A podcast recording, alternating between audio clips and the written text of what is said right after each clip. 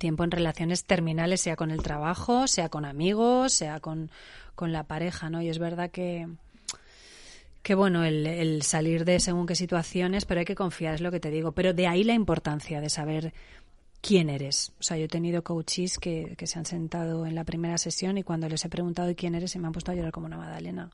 Porque no lo saben no saben qué les gusta, no saben, no saben nada. Está ahí, quiero decir, a todo el mundo le gustan cosas y les gusta hacer cosas y todo el mundo es bueno en algo, pero bueno, y se puede, se puede encontrar el qué, pero hay veces que llevas tantos años a la deriva que se te ha olvidado. Claro, es que eh, era un poco lo que te iba a decir cuando has hablado de este ejercicio de pensar en eh, quién eras tú con, en determinadas épocas de tu vida que te tienes que encontrar muchas veces, porque tú decías, si lo haces bien, funciona. Y yo digo, ah, si lo haces bien, funciona, pero tendrán que guiarte, porque... tienes que Llama a tus amigas del cole, o sea, son muy útiles, las buenas amigas del cole, te van a contar cosas de ti que no te acordabas. O sea, de las que no, o sea, de repente te dicen, hosti, sí, tal. O sea, esas amigas, de, yo además fui al mismo colegio siempre. Mm. Y, y, te dan pistas sobre ti que, que molan mucho. Sí, las amigas pues chicas, ya sabéis. eh, bueno, y nos está quedando todo muy unicornios rosas. Últimamente estamos muy así. Eh, pero tú has debido de pasar también algunos momentos malos emprendiendo que a lo mejor eh, pues te han hecho aprender, hacerte más fuerte y todas estas cosas, pero, pero ¿qué obstáculos te has encontrado? Eh, pues mira, el cansancio, o sea, la falta del currar como una bestia que esto es una cosa, de, bueno, también te digo que cuando yo trabajaba en la empresa era igual, ¿no? Esto es, tengo que ir poniéndome freno. Eh, pues mira, mi mayor obstáculo ha sido, eh, o mayor desafío, el confiar en mí hasta el punto de no dejar que otros se lleven el beneficio de mi trabajo. Eh, autoedición, por ah. ejemplo. O sea, yo mm, lo he pasado muy mal eh, o sea, fíjate, mi primera novela fue lo mejor que me había pasado hasta este segundo y también ahí lo pasé muy mal, ¿no? La impotencia de decir, pero tío, si yo me he dejado la vida en esto, o sea, me he dejado la vida en esto y, y hay otros que, que, no. hay otros que no. Para que quien no sepa cómo funciona muy bien esto, en, realmente es una editorial, contacta contigo o tú con ella. Sí, en este caso, o sea, normalmente mm, tú, tú vas con tu librito y se lo intentas. En mi caso, en mi caso me contactaron a mí, ¿no? Aquí se puede liar parda, pero O sea, tú tenías el, el, libro ya... No, no, no, no, no, no. Yo nunca había escrito nada, ningún formato largo. O sea, yo, yo sabía que ese año... Y de hecho esto, a mí me llamaron en marzo y yo en enero había puesto en mi cajita de los deseos, propósitos y demás escribir un libro ese año. Entonces, bueno, me llamaron y yo lo escribí y muy bien, el libro va por su sexta edición. De hecho, se sigue vendiendo porque, claro, a medida que crezco yo, crece esa novela, ¿no? Y es una es una novela que me ha dado todas las alegrías y la felicidad del mundo porque, porque ha hecho feliz a, a mucha gente, ¿no? Y, y es una historia que me encanta y demás. Pero sí que, claro, esa parte empresarial, digamos, ahí yo me llevé. Es que te diría que ha sido el único momento en el que me he dado disgustos. Quiero decir, luego está el me pongo enferma de lo agotada que estoy, pues porque eso, porque quiero hacer los talleres y además yo tengo este, este tema de, de majara de no me lo sé, ves que esa es otra con Leire, pero tía, claro que te lo sabes, ¿no? Em, y entonces esa tensión y pensar que le tengo que cambiar la vida a la gente en cuatro horas. Claro, pero tú te metiste en el mundo editorial sin tener ni idea, ¿no? o, sea, no, no, tienes un entorno... O sea, tú te has puesto a autoeditarte sin conocer... Eh... Hombre, ya sabía lo que no. Ya, que eso ya es muy importante. O sea, hay dos opciones, que te editen otros o que te edites tú. Digo, pues hombre, yo lo otro no me ha gustado. Entonces te pusiste a buscar cómo se podía, cuál era la alternativa. Bueno, yo tenía amigos que habían editado ya con editoriales de autoedición y bueno, estuve cotillando, hablé con varias y demás y al final dije, bueno, pues con círculo rojo.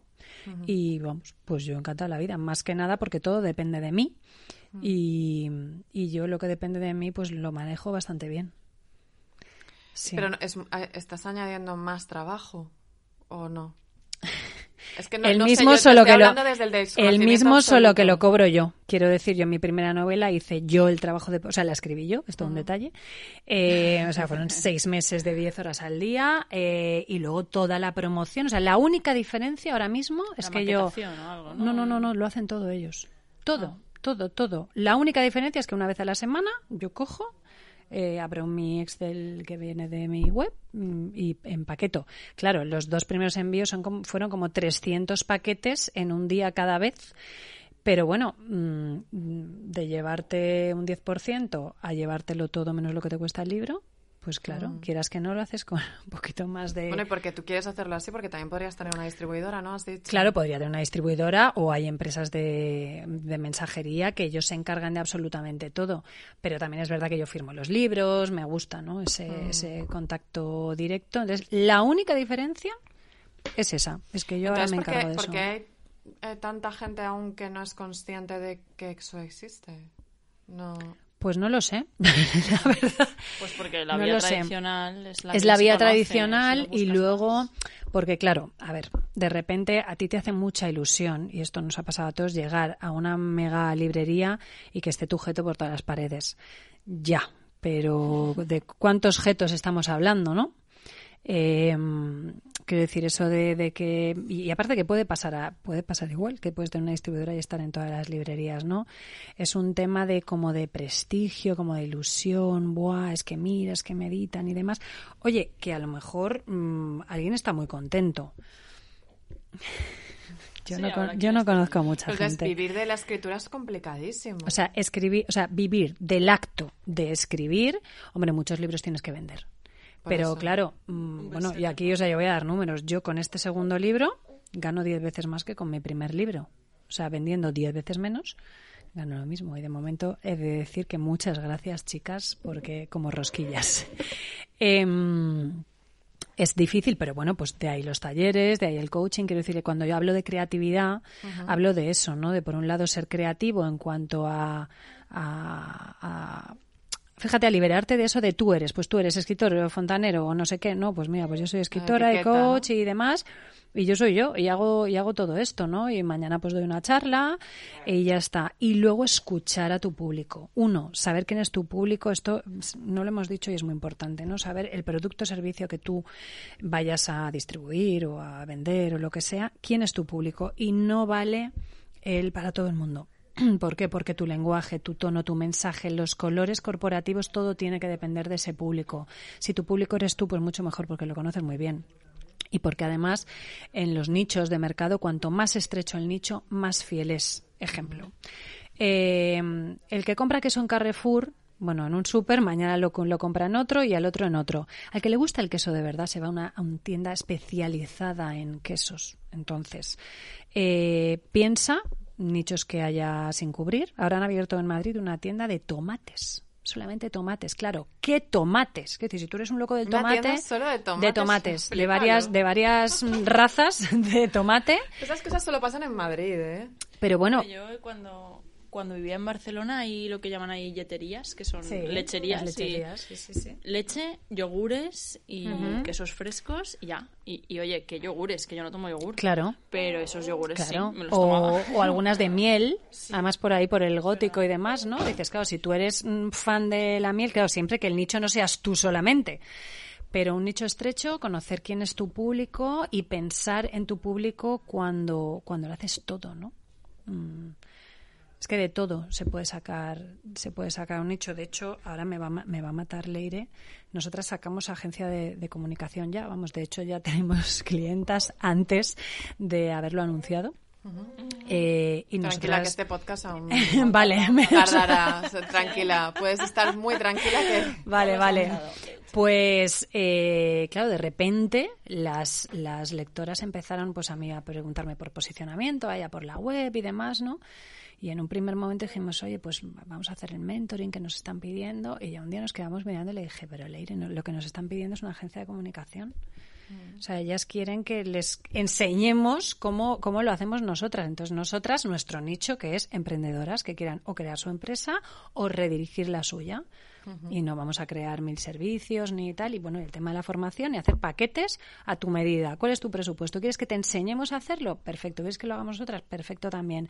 Pero de ahí, pues eso, la creatividad con qué es lo que quiere nuestro público y de ahí salen mil ramas.